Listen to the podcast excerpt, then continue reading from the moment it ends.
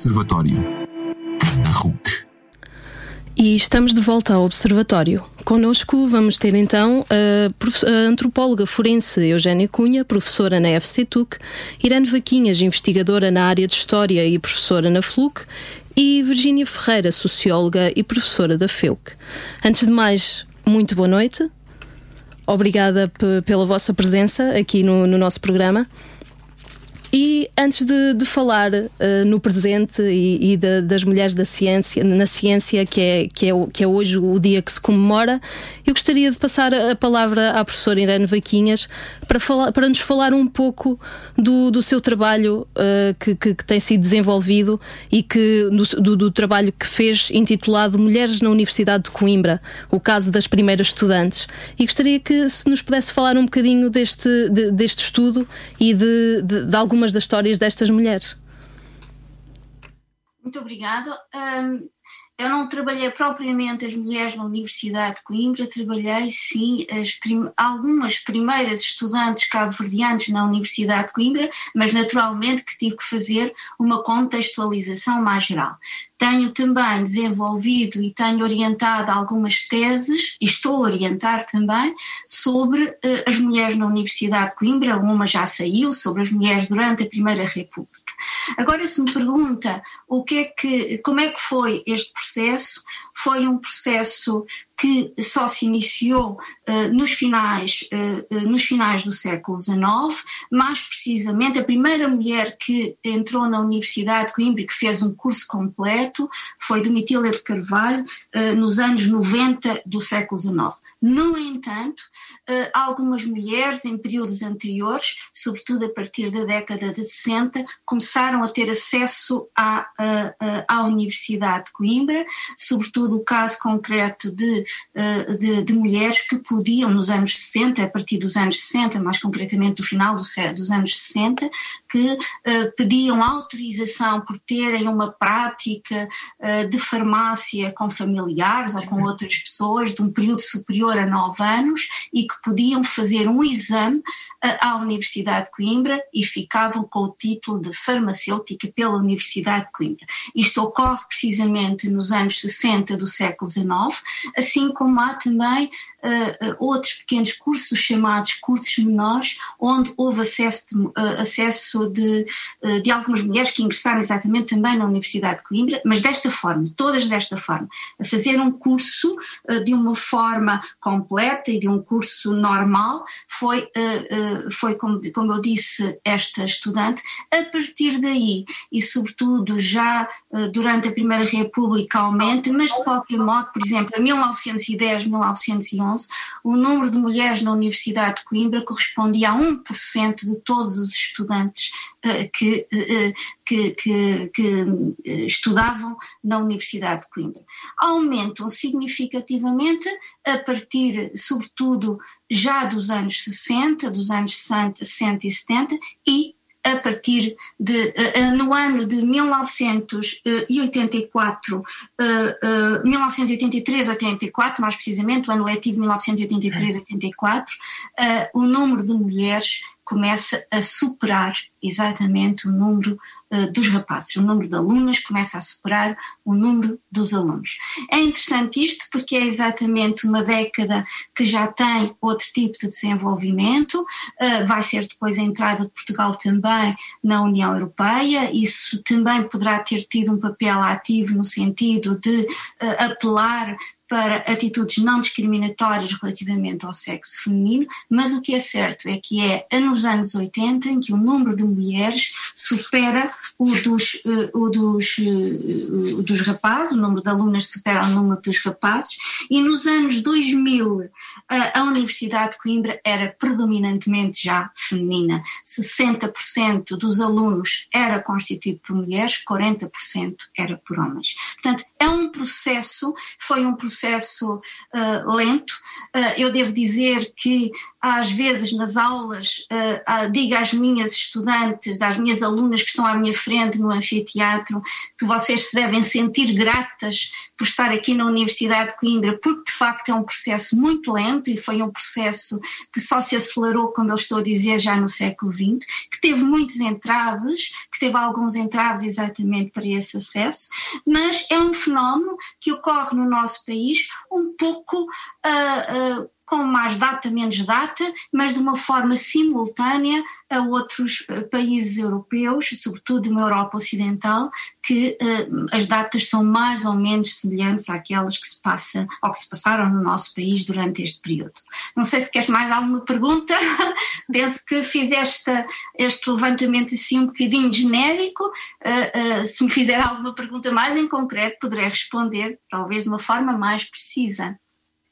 Não, a, a, ideia aqui era dar, dar realmente esse contexto e, e, é de facto interessante ver como é que, como é que, que se conseguiu evoluir desse ponto de vista uh, até que as mulheres conseguissem de facto aceder aos cursos e, e hoje estarem uh, a, par, a par com os homens no, no, nos cursos normais na, nas universidades. Eu vou passar agora a palavra à, à minha colega Ana Domingos, que também está connosco aqui em estúdio. Boa noite. Voltando então agora aqui, regressando um pouco ao presente, a pergunta que se impõe neste momento é sem dúvida como é ser mulher na ciência. E para isto, se calhar, passava a palavra à professora Eugénia Cunha para nos falar também um pouco acerca do, do seu trabalho e dos desafios que tem encontrado. Boa noite. Uh, obrigada pelo convite, é um prazer estar a falar convosco. Uh, gostei muito da introdução da minha colega, precisamente porque entrei na Universidade em Coimbra em 1980 uh, e formei-me em 84 portanto, de alguma maneira presenciei esta, uh, presenciei os tempos que estavam a, a ser falados, depois doutorei-me em 94 e na altura estávamos a comentar, ainda havia poucos, não, não, era, não era de modo algum frequente como é agora. Eu... Uh, fazer ciência, portanto, fazer ciência, eu acho que isso é um pouco independente, ser homem ou mulher, naturalmente. Eu nunca tive grandes obstáculos por ser mulher, houve coisas pontuais. Uh, gosto muito daquilo que faço, sou muito apaixonada por, por, pelo meu trabalho, que é uma coisa que de facto é, é um enorme privilégio ser assim. Uh, e como na minha carreira eu andei por muito lado, por muitos países, mais de 20, mais, mais de 20 países, obviamente que também tenho termos de comparação e uh, provavelmente das, houve dois ou três episódios na minha vida uh, profissional em que em que houve obstáculos, ou seja, poderia, poderia ter havido obstáculos, dizer esta não vai ser capaz, esta é mulher, certo? Isso já aconteceu, é verdade.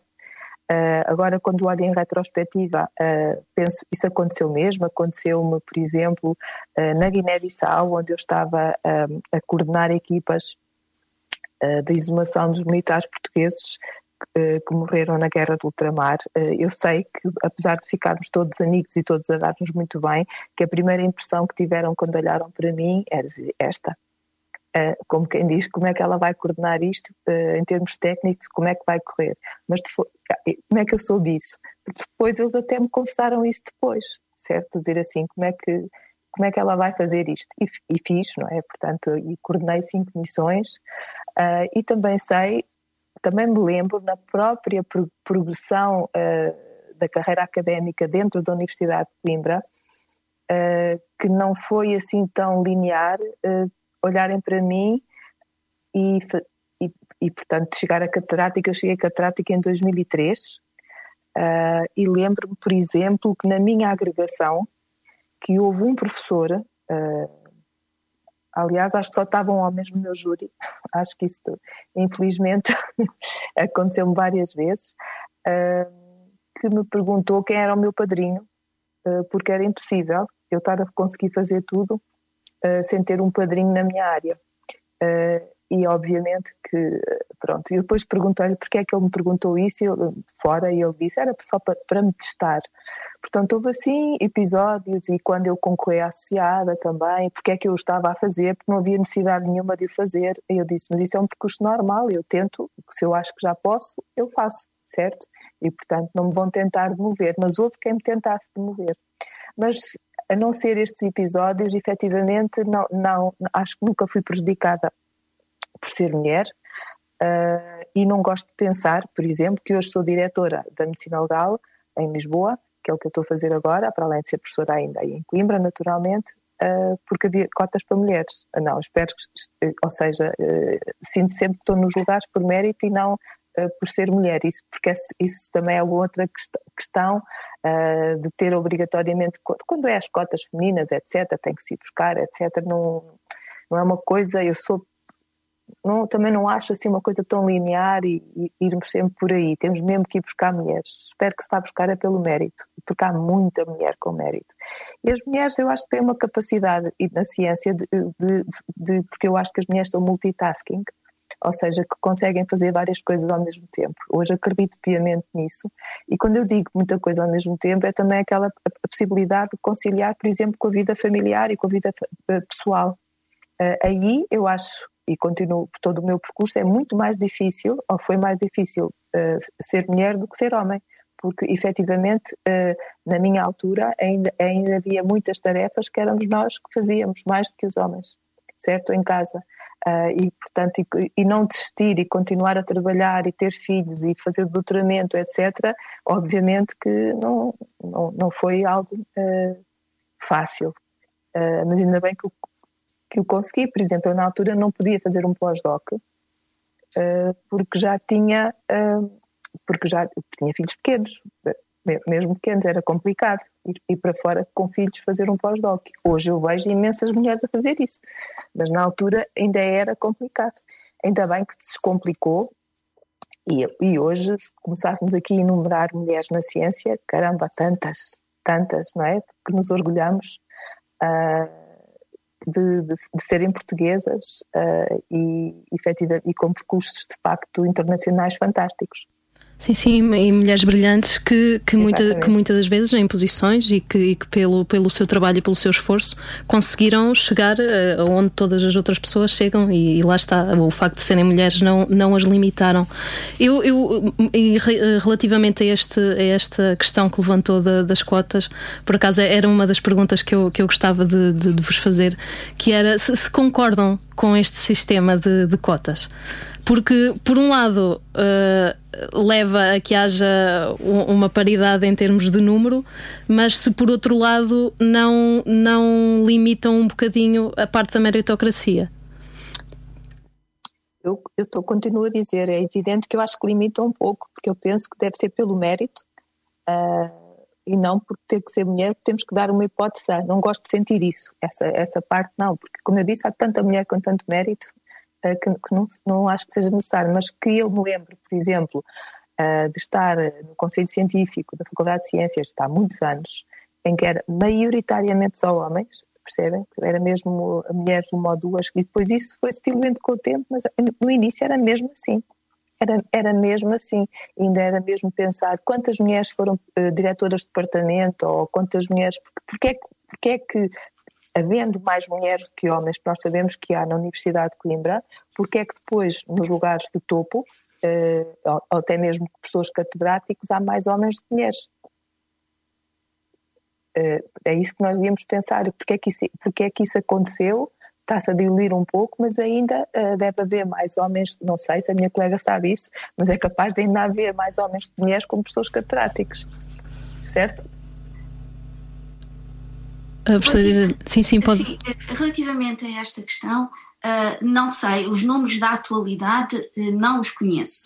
Há uns anos atrás uh, fiz um, um, um, estudo sobre uh, as mulheres na Universidade de Coimbra, mais precisamente, uh, uma reflexão sobre a igualdade de oportunidades na Universidade de Coimbra. e tomei por base exatamente os anos, sobretudo até, até, até ao final da década de 90, aproximadamente. E aquilo que deu para, para observar era que, por exemplo, no que diz respeito àquilo que a minha colega estava a dizer acerca de que eram poucos os doutorados, e de facto eram mesmo, se nós tivermos em conta o número de teses de doutoramento defendidas na Universidade de Coimbra no período que vai de 1982 a 1992, as teses que foram defendidas por mulheres foram 52, que correspondia a 37,7 de todas as teses de doutoramento defendidas na eh, na Universidade de Coimbra durante estes 10 anos. Se observarmos inclusivamente quais eram as posições das mulheres, eh, na, o peso no fundo relativo das mulheres no corpo docente eh, da Universidade de Coimbra, exatamente nesse período, ele era de era, era, era baixo, e além disso observava-se que a maior parte das mulheres se encontravam-se, eram, ou eram assistentes, assistentes eventuais, portanto, no plano mais baixo da carreira docente. Eram muito poucas as mulheres catedráticas exatamente durante, eh, durante este período. Portanto, é uma evolução que é lenta, não sei como é que ela está neste momento, como eu estou a dizer, não sei quais são os números da atualidade, mas uh, neste período ele vai ao encontro daquilo que acabou exatamente de dizer a minha colega, que de facto uh, o, o, predomina, o, predominante era a presença masculina e, não, e de modo algum a presença feminina e sobretudo as mulheres se situavam em planos mais baixos da carreira, uh, da carreira universitária. Se nós pensarmos exatamente numa outra questão que era como é que era a distribuição em postos eh, ao nível da Universidade de Coimbra, onde havia uma maior aproximação, eh, era ao nível da reitoria que não passava exatamente pela questão, uh, pela questão da ascensão, exatamente em termos de atividade, atividade de carreira. Agora, nas outras, nas diversas faculdades, a questão era um bocadinho diferente. Nessa, na, nessa altura mais, mais, mais antiga, acha que, que quando se olhava para as mulheres não, não se lhe davam oportunidades ou, ou não se viam as mulheres como capazes de, de assumir esses cargos por uma questão de capacidade ou por uma questão de, de terem que estar em casa e de terem todo, todo esse tipo de tarefas? Eu penso que neste aspecto todas estas razões uh, deveriam efetivamente, uh, efetivamente pesar.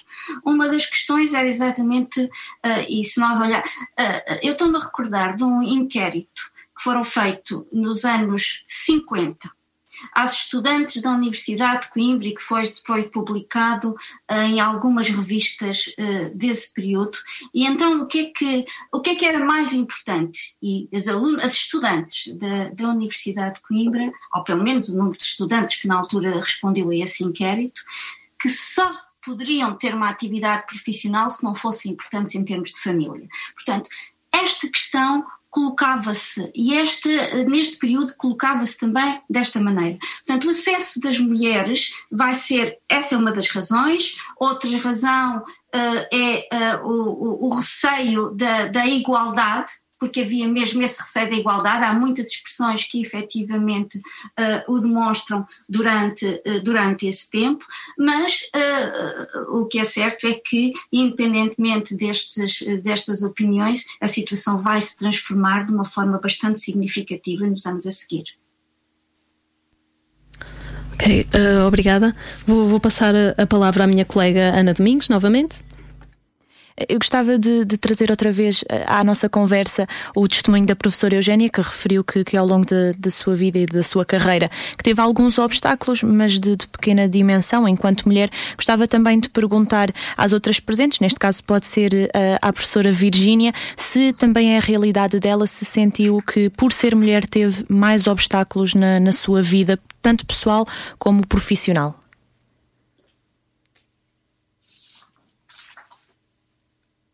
É, acho que. Boa noite, eu peço desculpa, só agora consegui ligar. -me. Boa noite, boa noite. Mas penso que a pergunta era primeiro para a professora Eugénia Cunha, não era? A professora já, já referiu o seu testemunho, entretanto, por isso é que eu voltei aqui a, a repescar o assunto. Ela referiu que, que, realmente teve aqui alguns obstáculos, eh, não de grande dimensão, e felizmente, enquanto, enquanto mulher na, na sua vida profissional. E por isso perguntava-lhe a mesma questão: se sente que, que ao longo da sua vida profissional e pessoal teve obstáculos exclusivamente por ser mulher? Um eu não gostaria de dizer que, que não, eh, que nunca me senti discriminada, que não gosto de me incluir em grupos uh, discriminados, uh, mas na verdade não posso dizer que nenhum obstáculo em particular. Uh, fui fazendo escolhas uh, ao longo da vida, com certeza determinadas pela minha condição de mulher. Uh, Lembro-me, por exemplo, quando o meu marido foi para o estrangeiro fazer o doutoramento, foi uma opção que nunca, que nunca que não coloquei. Na altura, inclusive, não poderia, na verdade, ir, acompanhar, ir para os Estados Unidos como eu fui na altura em que eu estava uh, na minha carreira. Uh, é certo que a maternidade de facto atrasou bastante uma determinada etapa da minha vida. Uh, não porque, enfim, porque a maternidade, para já, para mim, foi uma situação muito difícil. Ou seja, passei quase quatro anos para tentar, tentar engravidar. E, e isso, obviamente, que me perturbou bastante em termos da minha concentração uh, no trabalho. Um, agora, eu tenho a minha, carreira foi muito limitada pelas minhas pelo meu envolvimento também em atividades de ativismo eh, em prol das, de, da igualdade entre mulheres e homens, nomeadamente ao nível da ciência, ou ao nível. Um, sou dirigente de uma, de, uma, de uma associação de estudos sobre as mulheres um, há muitos anos, uh, edito há 20 anos, sou editora-chefe de uma revista há 20 anos sobre os eh, estudos sobre as mulheres, estudos de género, estudos uh, feministas, e de facto isso uh, limitou a minha carreira académica na medida em que ela não foi, digamos, da minha exclusiva, exclusiva um, uh, atividade. Mas provavelmente foi porque eu sou mulher e percebo as dificuldades e que realmente senti necessidade deste meu ativismo, digamos, não é? Uh, por uma causa que me movia, que eu penso que é, que é importante e que passa exatamente por um maior reconhecimento destas questões ao nível da academia. Um,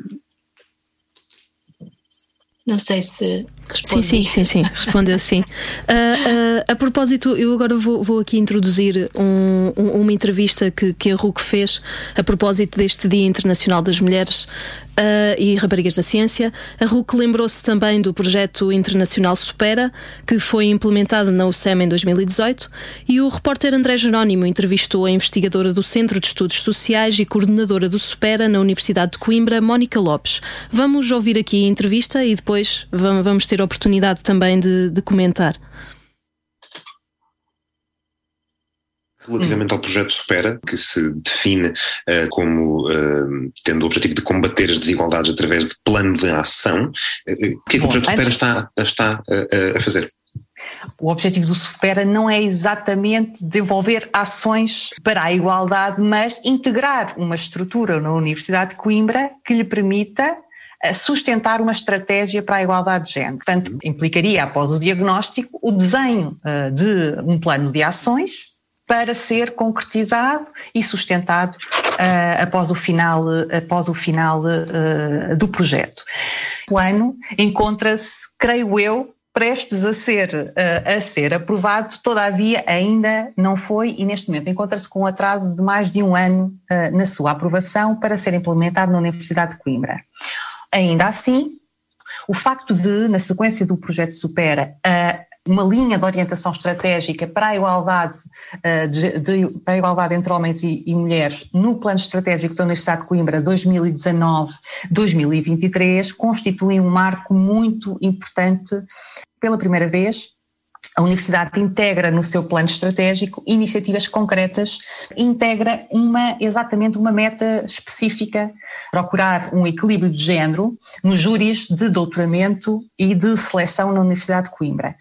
E, já agora, peço estamos perto de atingir essa meta? Ou, ou, dentro do, ou dentro do previsto para atingir essa meta? Nós temos entre 19 uh, uh, e 20, é suposto quer os júris de doutoramento da Universidade de Coimbra, quer os, os júris de recrutamento e seleção, uh, terem um mínimo de representação de um dos sexos de, 30, de um dos sexos de, de entre 33% a 40%. Posso dizer que no primeiro semestre deste ano o objetivo já estava praticamente concretizado para os júris de, uh, para os júris de recrutamento uh, na Universidade de Coimbra mas que ainda está longe de ser atingido no caso dos júris uh, de, uh, de doutoramento. Até porque, eh, no caso dos júris de doutoramento, só muito recentemente é que foi integrado no novo regulamento académico esta obrigatoriedade, mas que já está a ser, tem informações de que já está a ser acolhido com eh, muita, com alguns problemas em algumas, eh, em algumas faculdades, eh, mas que já está a ser bem acolhido. Uma outra área estratégica da ação na Universidade de Coimbra é exatamente a, a integração da perspectiva de género nos programas de investigação, na investigação produzida na Universidade de Coimbra já foi desenvolvida uma ação de, de, de, formação de docentes e investigadores no sentido de introduzirem na investigação que produzem uh, uh, esta perspectiva, a perspectiva da igualdade entre homens e mulheres, as questões de género integradas e já foram desenvolvidas um conjunto de ações, nomeadamente temos, estamos, está a decorrer um novo projeto, considerando que é importante uh, introduzir a perspectiva de género nas, na investigação para que a, a própria investigação produzida seja mais relevante, pertinente e possa responder às necessidades dos vários grupos que compõem, uh, que compõem a sociedade e não seja centrada apenas na experiência e nas necessidades dos homens. Obviamente isto não é alheio ao quadro de financiamento, porque no, uhum. próprio, no próximo quadro, quadro de financiamento europeu vai ser obrigatória a introdução de planos para a igualdade para quem quer aceder ao financiamento e, por outro lado, a componente de género na investigação será uma componente prioritária ao nível do desenho das candidaturas. Em inquérito recente, verificaram que a diminuição da produção científica na Universidade de Coimbra é mais marcada nas mulheres e que, no global do contexto académico de Coimbra, são as mulheres docentes e investigadoras e os homens e mulheres com menores pequenos a cargo quem apresenta maiores dificuldades de produtividade desde que a pandemia começou. E eu, eu aqui perguntava uh, aqui talvez uh, primeiro à, à professora Virgínia Ferreira, pergu perguntava-lhe se, se, realmente concorda, concorda com, com isto que do confinamento vir trazer ainda mais uh, dificuldades, especialmente a quem tem as crianças em casa.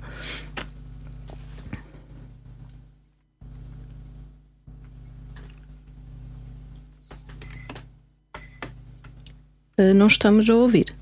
Sim, sim, sim Estou a coordenar neste momento um projeto que exatamente procura apurar, uh, chama-se Academia e Pandemia em Casa, e procura exatamente perceber os impactos uh, do, enfim, da crise pandémica, não apenas os períodos de confinamento, uh, para perceber as múltiplas, o impacto em múltiplas vertentes, nomeadamente uh, na própria, enfim, o impacto da digitalização do ensino, isto de fazermos uh, aulas online uh, assim de um dia para o outro.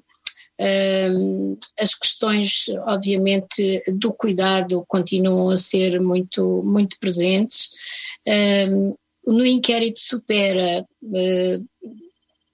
uh, que a Mónica uh, lançou e tem feito uma análise cuidada dos, do, dos resultados, uh, verificou-se que exatamente as mulheres reportam, por exemplo, mais dificuldades em ter um espaço seu próprio na casa para trabalharem. Uh, reportam maior dificuldade em se concentrarem no trabalho durante sem interrupções, um, e, portanto, enfim, mal começou o confinamento em março, abril do ano passado, eh, começaram logo a surgir dados que exatamente mostram essa diminuição. E, e são dados objetivos, não são dados de inquéritos, portanto, que são, sempre comportam uma apreciação, uma percepção subjetiva. São dados objetivos de revistas, por exemplo, que começaram logo a divulgar os dados das submissões de artigos que tinham recebido e reportavam já exatamente essa diminuição da.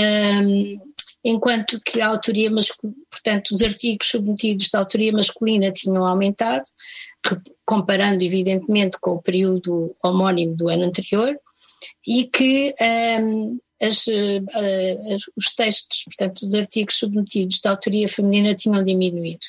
Os únicos que tinham aumentado eram as, uh, os, os, as submissões feitas uh, da autoria coletiva e em que as mulheres também participavam.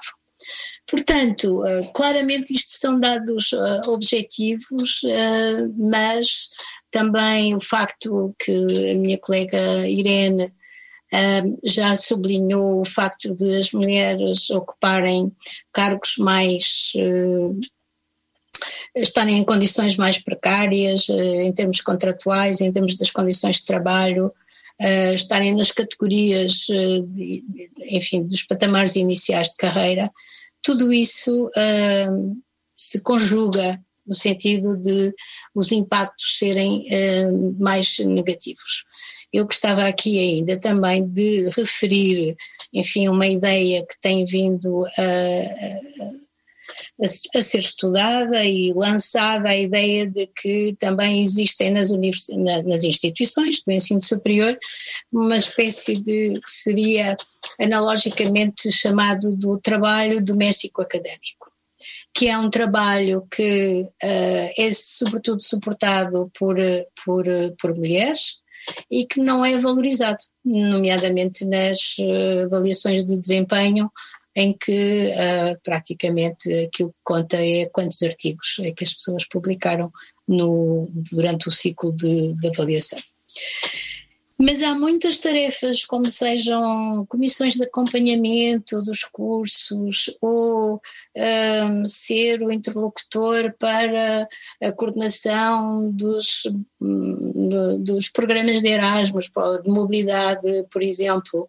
Um, tudo isso não sequer, nem sequer dá direito a qualquer redução da carga horária, por exemplo, uh, e temos no nosso no inquérito que vamos lançar agora, vamos tentar exatamente apurar até que ponto é que na Universidade Portuguesa, não, não apenas na Universidade um, Coimbra, de Coimbra, temos uma amostra nacional de cerca de 13 mil pessoas, vamos ver uh, se de facto se verifica esta prevalência de, das mulheres na academia assegurarem as tarefas invisíveis as tarefas, por exemplo, uh, algo que surgiu também Uh, foi a ideia de que durante este período uh, de pandemia as mulheres deram mais atenção a, a estudantes, mais preocupação com o seu bem-estar, as suas condições de vida em confinamento, uh, aos seus orientandos, etc.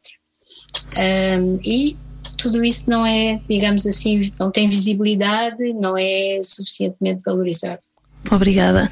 Eu vou passar ocupa aqui. Ocupa muito tempo, mas ocupa muito tempo. Sim, é? claro se, me é permitido. Sim, sim, claro, claro. Por causa do que estavam a falar há pouco, de, de, de agora imporem que os júris tenham uh, igual número de homens e de mulheres.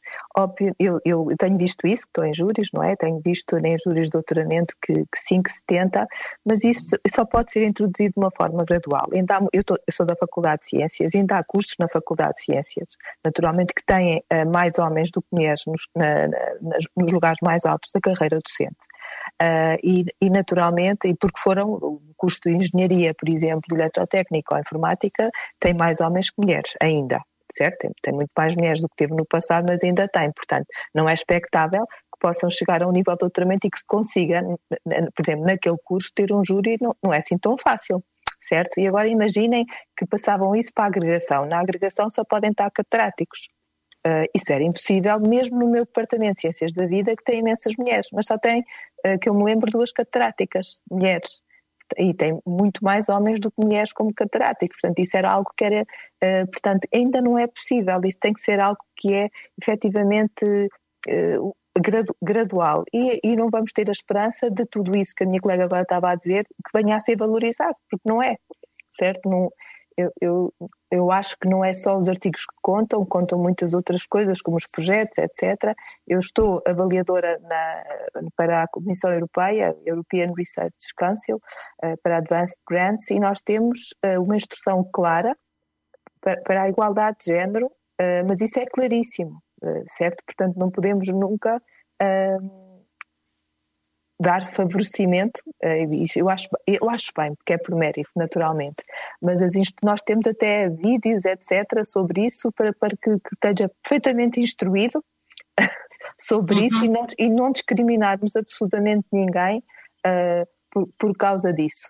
Uh, e, é, e, é, e, é, verdade que no, no, em pleno século XXI uh, que ainda há muitos países em que essa discriminação é feita certo? Eu já estive em países uh, que nunca pensei, mas tinha sido convidada ir lá, em que é de facto, pronto, em que, há, em que naturalmente há essa discriminação.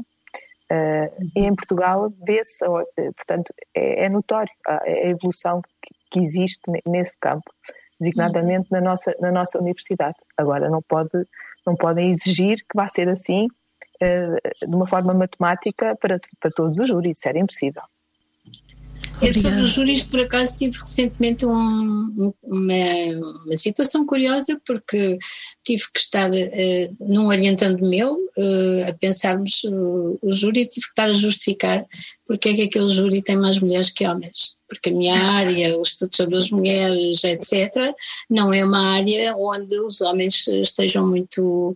Se, se uhum. atraiam, atraiam, não são muito atraídos por trabalhar nesta área por alguma razão. E, portanto, mas. Um, tal como a norma foi introduzida, pelo menos na minha faculdade, que é a Faculdade de Economia, uh, e que penso que é a norma que vem da reitoria, uhum, a ideia de que tem que ser pelo menos 33 pessoas, e no caso de se fazer uma proposta que não respeita esta norma, há que justificar. Pronto. É eu, isto parece muito bem, porque Uh, todas as. Eu concordo com, com a colega Eugénia que uh, há muitas áreas em que é, por exemplo, na minha área, neste momento era quase uma, uma questão de discriminação positiva, porque os poucos homens que trabalham nesta área seriam muito requeridos, não é? Porque para completarem os painéis. Um, e se calhar acontece o inverso em, algum, em algumas áreas em que as mulheres são muito poucas e, portanto, quase que funcionam como discriminação positiva, porque okay. só elas é que podem, no fundo, completar os painéis de acordo com a nova norma. Mas eu acho que, um, aliás, há uma, há uma experiência da introdução de cotas nas, nas empresas, uh, nomeadamente na Noruega, porque começaram muito cedo a há quase 20 anos que têm estas regras, em que se verificou que um, a existência destas regras, que ao princípio até levantava a questão, mas, onde é, mas não há mulheres para preencher estas cotas, elas não, não, não têm a especialidade, não têm as competências, etc. E depois verifica-se que de facto têm, claro que isto é mais difícil num, num ambiente fechado, não é? Do, mas talvez a gente também a partir daqui consiga uma maior circulação entre as, eh, na comunidade, etc.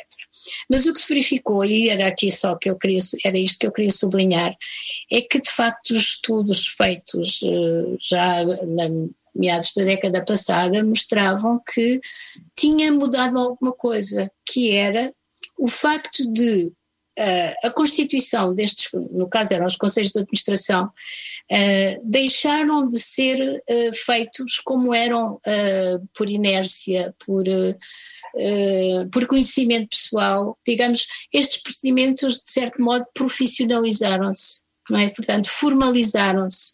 E isso uh, levou, de facto, a que uh, melhorassem, uh, digamos, os próprios processos e os resultados fossem mais, fossem melhores para, para as empresas. Obrigada, Portanto, obrigada. O facto de existir esta norma obriga as pessoas a pensar e a procurar, não é? E, e não serem sempre os mesmos, não é? Obrigada, regra, professora é bocadinho esse. Obrigada pelo seu comentário. Nós estamos, esta conversa poderia estender-se e nós estávamos aqui a fazer muito mais perguntas e a conversar mais. Infelizmente, estamos a, a chegar ao final de, deste programa. Eu, eu, passava a palavra agora à, à professora Irene Vaquinhas e perguntava-lhe se, se, tivesse que deixar uma mensagem para, para as pessoas, que as, as, mulheres que estão agora e as raparigas que estão agora a escolher, a escolher o seu curso, que vão entrar agora na, na faculdade. Uh, porque já vimos, durante esta conversa estivemos um bocadinho focados na, na parte da igualdade, mas já vimos que as, que as, mulheres têm de facto capacidade e há muitas mulheres na ciência a dar cartas e a dar, a dar provas que as mulheres são capazes de fazer o mesmo trabalho que os homens e, e estão capacitadas para isso. Uh, eu perguntava-lhe que mensagem é que dava a, a, a, essas raparigas que estão agora a entrar, que se calhar até vão entrar para áreas de, de engenharia e para áreas de, de, que normalmente são mais ocupadas por homens, o que é que lhes diria? Eu penso que devem trabalhar exatamente como sempre trabalharam, portanto, é continuar, ir em frente.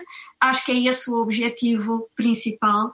Uh, não, não, não. Uh, uma das coisas que, que sempre me impressionou uh, no acesso das mulheres ao ensino, ao ensino superior, não estou a falar da Universidade de Coimbra, mas de uma forma geral, é uma ideia que estava subjacente uh, e uh, muitas dessas mulheres que de facto avançaram e que foram de alguma maneira pioneiras uh, em muitos campos, que é a ideia de o gosto pela ciência, a vontade de saber.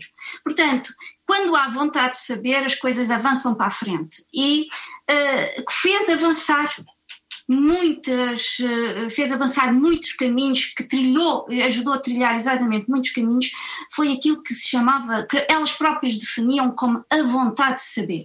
Portanto, aquilo que as jovens nos nossos dias, sejam elas do, do, do, ano 2021 ou do ano 2022, ou sejam elas de 1921, aquilo que as fez avançar é sempre a mesma coisa, de certa forma, que é essa vontade de saber, essa vontade de exatamente ir em frente. E é aquilo que eu, que eu tenho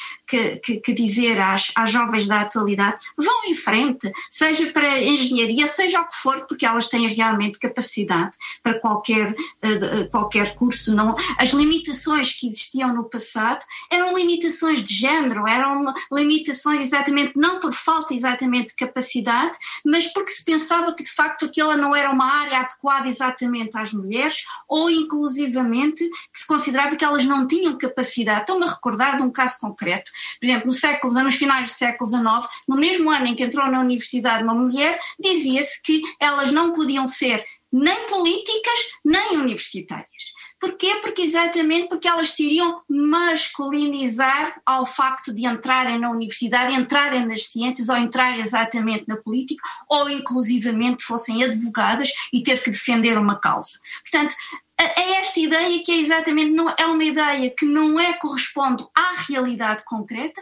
que é uma ideia que é um construto e uma construção social e uma construção social de género. Portanto, agora é avançar e ir em frente e de certa forma corresponder exatamente a esse que eu acho uma mensagem muito bonita, que é é, é, que de facto é a vontade de saber. E quando há vontade de saber, há vontade exatamente para alcançar para alcançar curiosidade científica e confiança. É fundamental, é fundamental. E, e, não, e não interiorização dos estereótipos, ah, esta área não é para mim. Esta claro, área não é para mulheres, ou esta área é sobretudo para homens. Um, isso é que é importante. Muito, não... muito obrigada. Nós estamos mesmo nos momentos finais. Muito obrigada pela vossa presença neste programa. Eu volto a pedir desculpa, mas estive em Zoom quase até às nove da noite. Não, não, não tem qualquer problema. Muito obrigada por estarem, por estarem presentes connosco uh, e desejo uma, uma boa noite. Boa noite Obrigada. também. Obrigada. Obrigada. Deus.